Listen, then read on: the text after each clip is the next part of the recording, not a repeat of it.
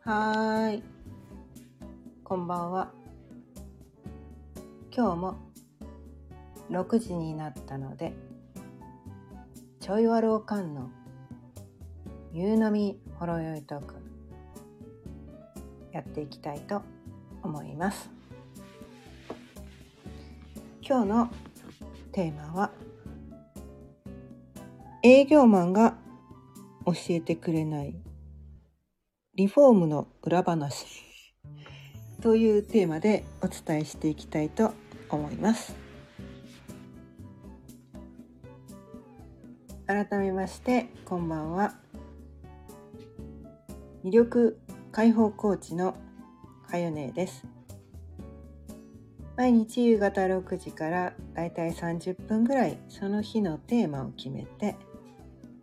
気づきのヒントをお伝えしています。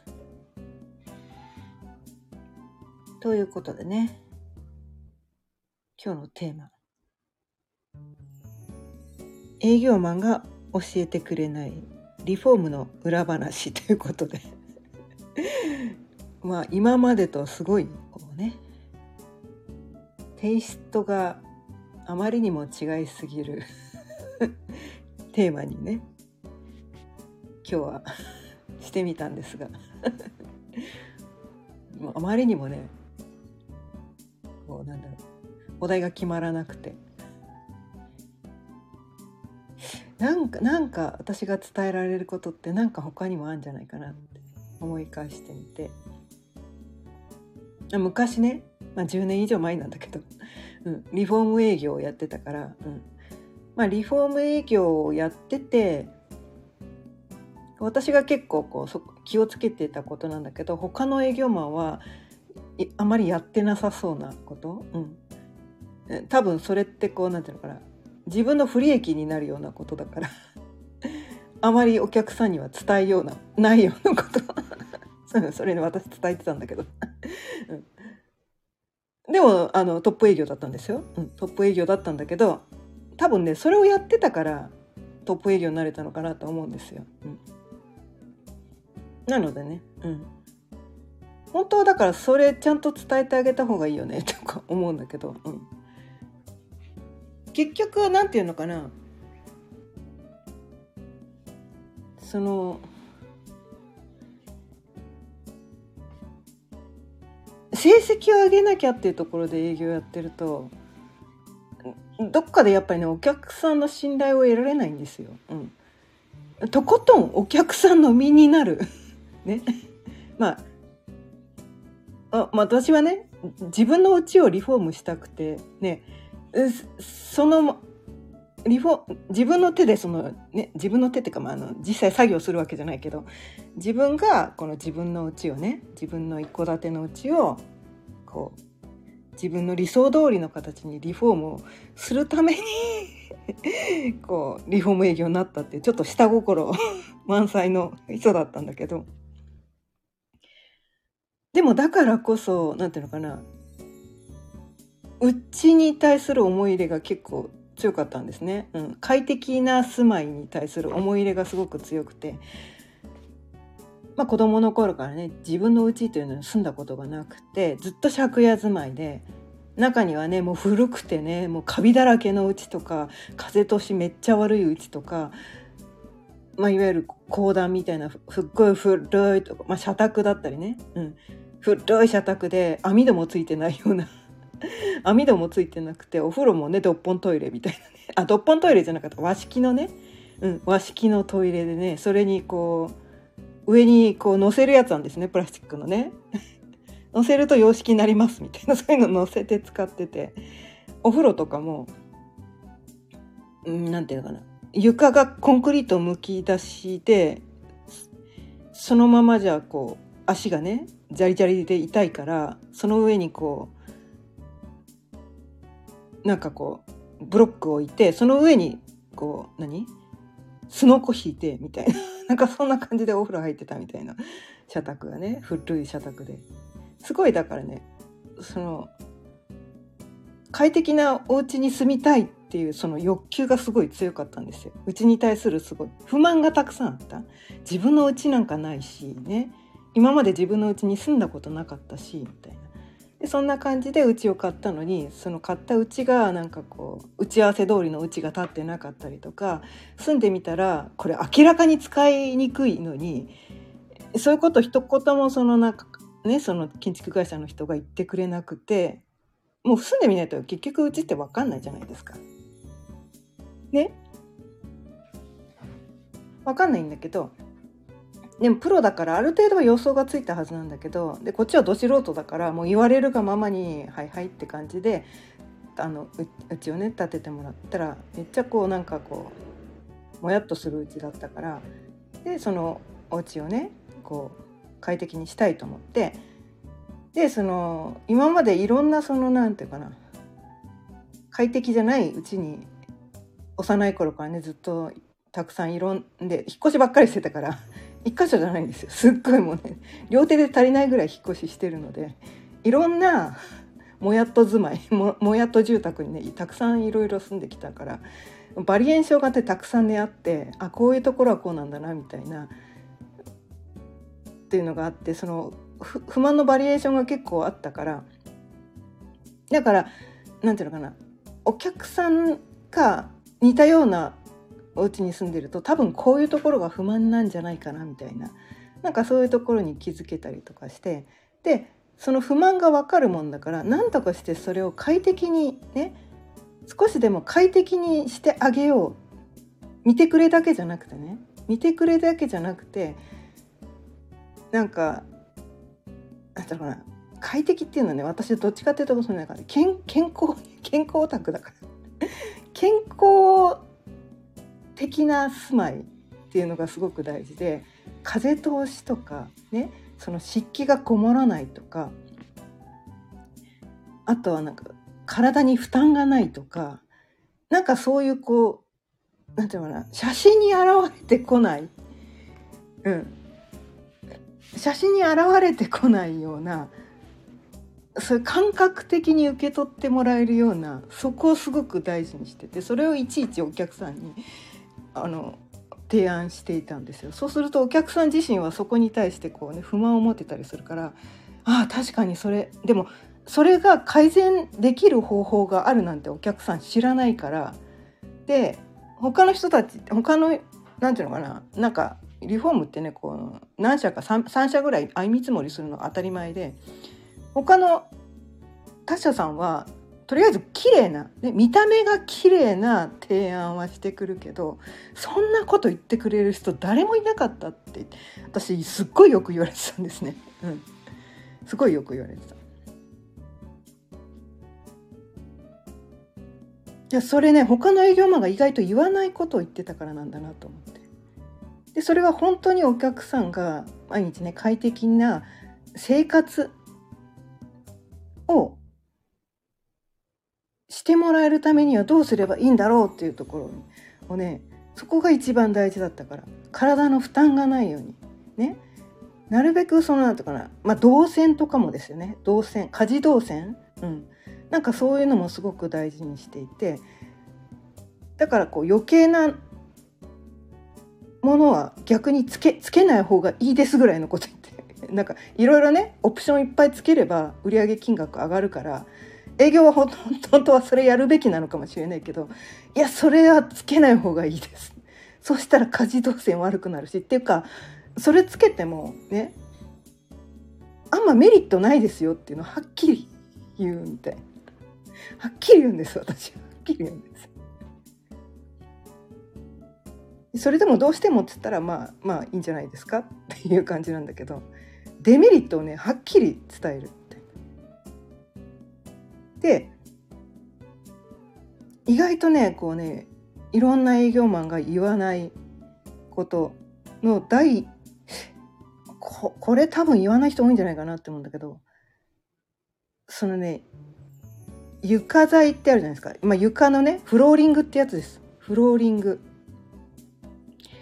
フローリング今はもうなんかお家がフローリングって結構当たり前になってきてるじゃないですか。まあ絨毯絨毯じゃないとダメってマンションもね古いマンションとかね結構ね音の関連で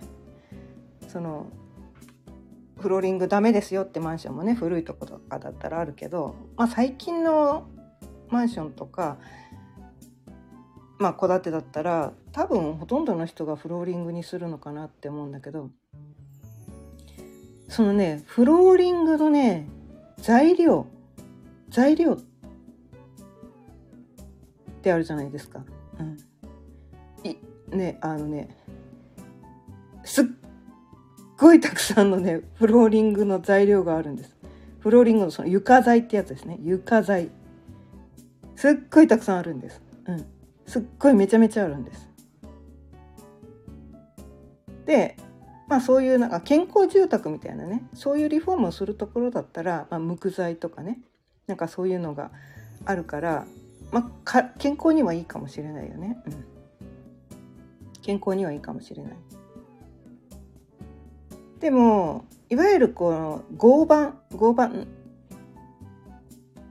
合板っていうかこうなんていうかな積層材みたいな感じで表面だけ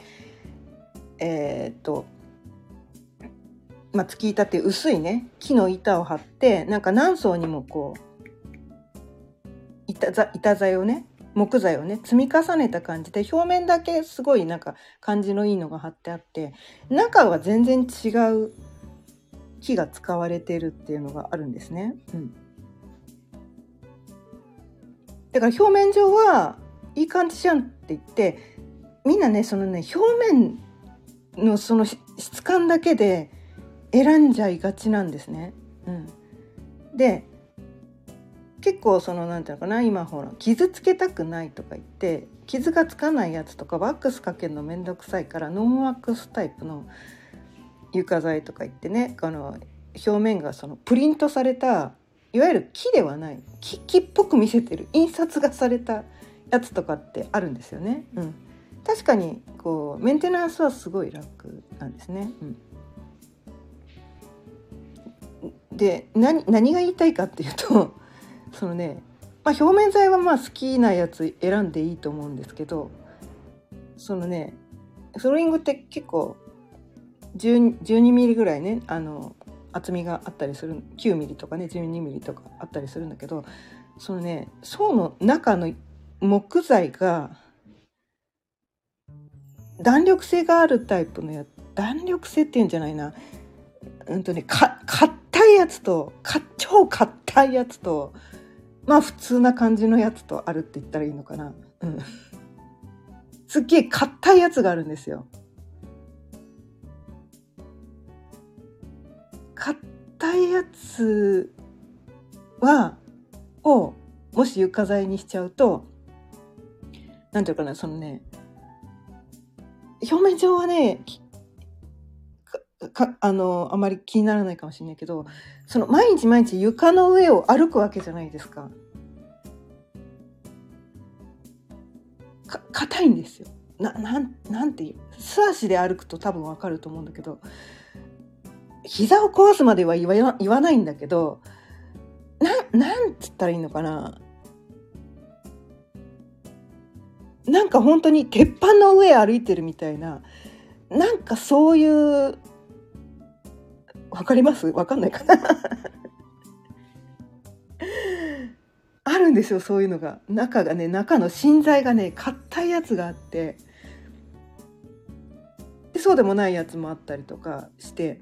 でそれはサンプル材を借りてきてねうちで素足でその上を踏んでみないとその質感がねなんとなく分かんないんですよ。踏んでも分かんない人もいるかもしれないんだけどそれをねちゃんとやってほしいんですよ。うん。やってほしいんです。だからそれで全然気にならないんだったらそれでいいんだけどやっぱねそのね見た目じゃ分かんないんですよ床床。まあ、壁紙とかねあのフロあのリフォームっていうと壁紙張り替えたりとか言って、まあ、壁紙なんてねそんなまあ柄が強すぎるとちょっとなんかこうすごい変わるかもしれないけど壁紙なんて割と簡単に張り替えられるからもし嫌だったらまたね数年後に張り替えちゃえばいいんだけど床の張り替えってすっごい大変なんですよ。すっごい大変なの。お金もかかるし中途半端になんていうのかな床がずっとつながってたりすると中途半端にできないし床の張り替えをね一回しちゃうとなかなか次簡単に張り替えられないから床材の張り替えで失敗するとすっごい後で後悔するんですよ。うん、でお金かけるんだったら私ね一番床材にかけてくださいってすごい声を大にしていたいです。お金かけるのは床材です 床材さえ良ければあとはどうにでもなりますっていうのをすごく言いたいです。だって全ての、まあ、キッチンだってトイレだってね洗面所だって全部床の上に乗っかってるものなんですよ。床さえちゃんとしてたらその上気に入らなかったら後であのそれだけ変えればいいけど床の上に乗っけちゃうとね床の上に乗っけちゃってその後あやっぱりこの床じゃなかったって言ってもせっかくキッチン外して床張らないといけないから大変なんですよみたいな。うん、で床床材がちょっと質のいい高級感がある感じのものを貼ってあげるだけで全く今までと同じお部屋に住んでたとしてもお部屋のグレードが何倍も上がります。すっごい変わります。もう床が命です。床が命なんです。これ言ってる営業マンいいのかな？わかんないんだけど、うん、でそれは見た目だけではなくそのメンテナンスとかもねもちろん大事なんだけどは裸足で歩いた時のその質感がすごく大事なんです。うん、そこをとても大事にしてください。うん、で結構ね私はね家を買った時にその床材のことを何も知らなくてそんないろんなメーカーがあるなんか何も分からなかったからで私はその建築条件売り地みたいなねなんかそういう感じで土地を買ってその建築会社と契約を結んで土地に建物がついてるんだけど建物のプランはそのまあ、設計士さんっていうか建築会社とこの考えながら決めるっていう感じでいろいろ選べたんだけどでも床材はナチュラル系かダーク系かっていうその2種類でしか選ばせてもらえなかったの。これって言って選ばせてもらえなかったんですね。うん、明るめのやつと暗めのやつとどっちがいいですか？って言われたからなんか明るい感じがいいかなと思ってじゃあナチュラル系でって言ってそれでやってもらっったんですよ。そしたらこうよくショールームで見るようなああいう感じのナチュラルなのかなと思ったら思ったのと全然違うなんか黄色っぽい色でえ私の想像してたナチュラルの色と違うみたいな。そう床材ね結構ね木ってほら天然のものだからロッドでね結構色違ったりするの。結構色違ったりするのよ。お隣の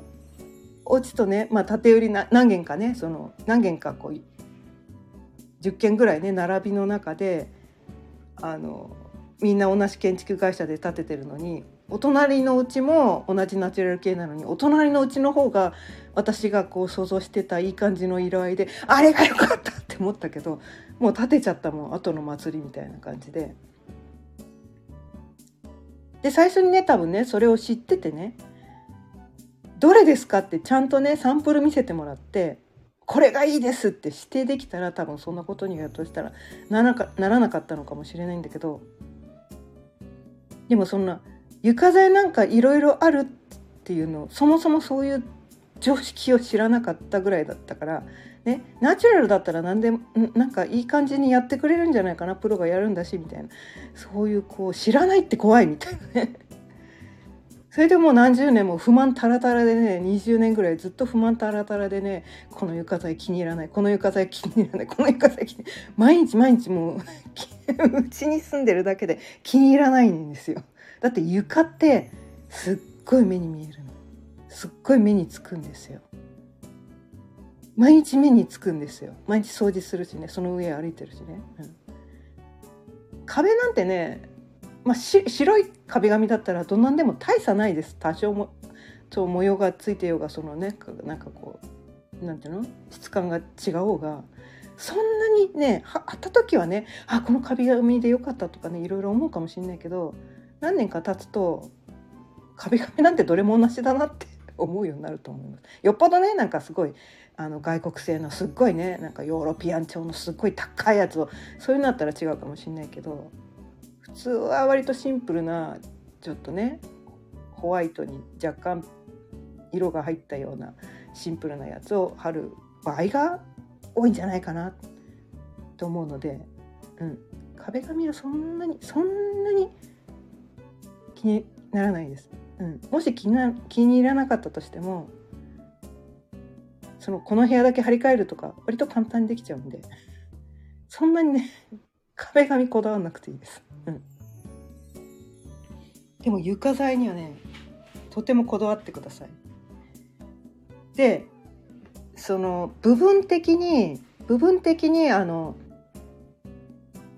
そうなんとかな床を張り替えるっていう場合見切り剤っていうのがあるんですよね見切り剤。こう見切りっていうのはなんていうかな隣の部屋と,、えーと、例えばリビングだけ床張り替えますって言ってそうするとそこから先の違う部屋とはちょっと一回こう分けてあげなきゃいけない。見切ってあげなきゃいけないっていうのがあって見切り剤っていうのをつけなきゃいけないんだけど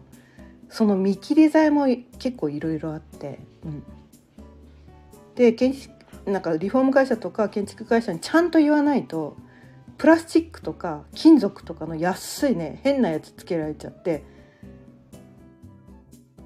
それじゃ嫌だってちゃんと言える人はいいんだけど私結構ねそういうのがね文句言えなくて泣き寝入りしちゃった人なんですよね。うん、そう泣き寝入りしちゃうようなちょっと気が弱い人はちゃんとそれをどういう見切り剤を使いますかって聞いてみてください。ちゃんとね木のねいいいい見切り剤もあるので多少高かったとしても見切り剤なんてたかが知れてるのでいい見切り剤を使ってください。でその他のお部屋とねその段差が微妙にできできてくることになると思うんですよ。リビングだけこうまあ剥がさない上から貼るみたいなねなんかそんなことをしちゃったりすると段差ができてくるんですね。そう段差ができてくるとそこ結構擦れるんですよ。擦れるの。ちゃんといい木製のちゃんといいやつ使ってあげないとなんかね木に見えるけどなんかその化粧化粧シートみたいなのが貼ってあるね木に見えるけどイミテーションの木みたいな見切り剤っていうのもいっぱいあるんですよ。いっぱいあるの。でそれやられちゃうとその擦れると そのね化粧シートまあビニールシートってやつねビニールがね剥がれてくるでボロッボロになってくるの。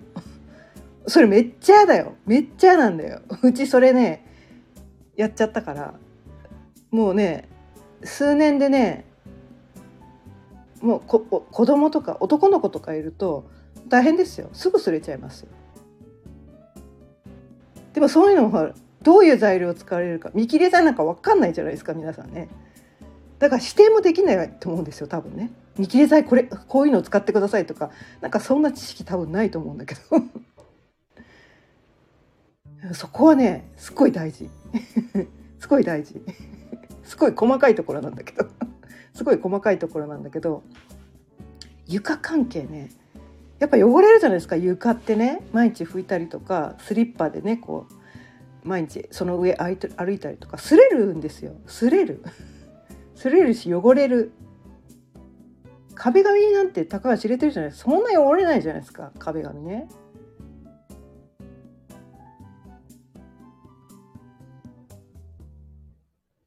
今日はこうフローリングについてめっちゃ語りましたけど。うん、でフローリング材あのねまあナチュラル系だとそんなにこの汚れとかね目立たないけどダーク系のやつってね結構ほこりがね目立つんですよね。うん、だからお掃除ねまめな人、うん、毎日こうお掃除します。床掃除しますっていう人だったらダーク系でもいいけど、うん、あんまりまめにお掃除しない人はナチュラル系の方が無難かなって思います。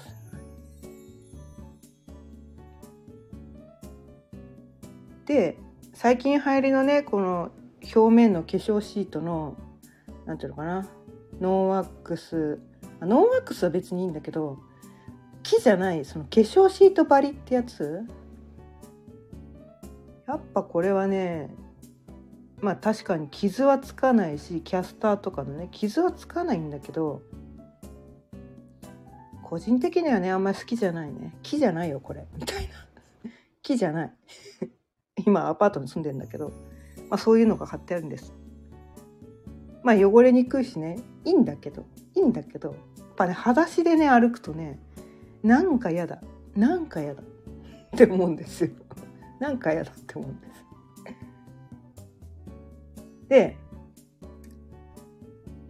やっぱななんて言ったらいいのかなに日本日本っていうのは特にその木木のお家にねずっと住んできた民族なんですよね私たちね日本人って。まあ、海外の人たちはねいろんなお家にがあるかもしれないけど日本人ってやっぱりその、まあ、木とかね畳とかねなんかそういう天然素材？天然素材の呼吸をするお家？呼吸をするお家にこう住んできた民族じゃないですか。ね？でも今こう新建材とか言ってなんかこうプラスチック加工まあプラスチックで表面加工されたようなお家とかっていうのがすごく多くてね？まあ、家具とかもねそういうの多いけど化粧合板みたいなやつがね多いんだけど、まあ、そういうのがダメってわけじゃないんだけどやっぱりなんていうのかなそのエネルギー的なもの、うん、まあ高温多湿でねその呼吸をする素材っていうのがその気候に適してるっていうそれがその健康上にもこういい影響を与えるっていうのはもちろんあるけどそれと別にその気気ですね。あの空気の気の気気ね。気、まあ、エネルギー的な気、うん、そういうのもでもやっぱりなんかそのナチュラルな素材のものの方が住んでる人が受けるエネルギー、うん、だって毎日そこでこう寝泊まり寝るわけですよね。寝るんですよ。そこで寝るんです。ね。